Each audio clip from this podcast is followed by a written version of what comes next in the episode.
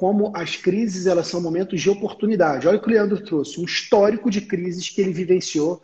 Porra, plano real, crise cambial FHC, entrada do governo Lula, é, problema do, dos Estados Unidos de crédito imobiliário, quebra da bolsa de e-commerce, né, a crise, a bolha das digitais. Inclusive tem uma bolha das digitais vindo aí. A gente tem que ter claro o seguinte, gente. É, que a gente chama de teoria dos ciclos. Né? Nós vivemos, a nossa economia é uma economia de cíclica. A crise é certa. Esse é um ponto importante, tem que ter clareza. Crises são certas, elas vão acontecer. Então, quem é pego de surpresa numa crise é porque não fez um bom planejamento para se preparar para o pior, porque o pior acontece. A vida é feita de ciclos. Né? Pensa nas estações do ano: primavera, verão, outono e inverno. Porra, o inverno vem. Se a natureza está falando que tem momento que tem menos colheita, que tem menos produção, é porque as coisas são assim. Então, o primeiro ponto importante. Então, saiba ter aprendizados e sair mais forte desse ciclo, desse inverno, que foi exatamente o que o Leandro vem fazendo aí desde o início dessas crises. Esse é o primeiro ponto. E o segundo ponto que o Leandro trouxe, que é bem poderoso, Leandro, eu acho que aí muitas empresas contábeis erraram. Porque olha o que o Leandro falou. Cara, eu tinha muitos clientes em determinados segmentos que foram muito impactados pela crise. Segmentos de, de bens intermediários, de, de, bens duráveis, que dependem de, financiamento para serem comprados, dependem de confiança na economia. As pessoas não estão comprando, caramba, esse cara pararam de vender.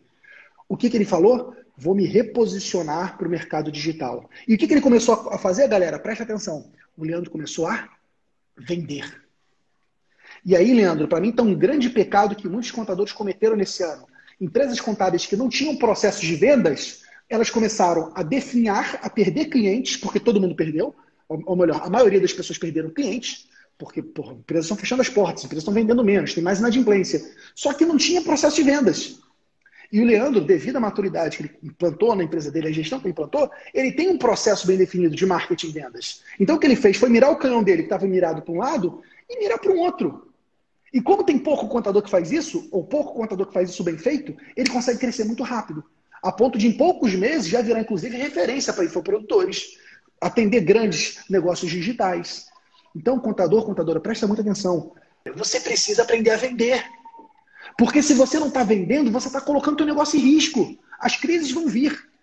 Se você não tem vendas para trazer novos clientes, trazer novos negócios, você está colocando o seu negócio em risco. E essa crise, na minha opinião, ela expôs muitas empresas contábeis que estavam sem vender. Quando começaram a sofrer, elas continuaram afundando. Enquanto outras empresas, como a do Leandro, que sabe vender, que sabe se posicionar, está saindo mais forte da crise. Inclusive com mais clientes, como o Leandro falou logo no início, mais clientes em janeiro de 2021 do que em janeiro de 2020.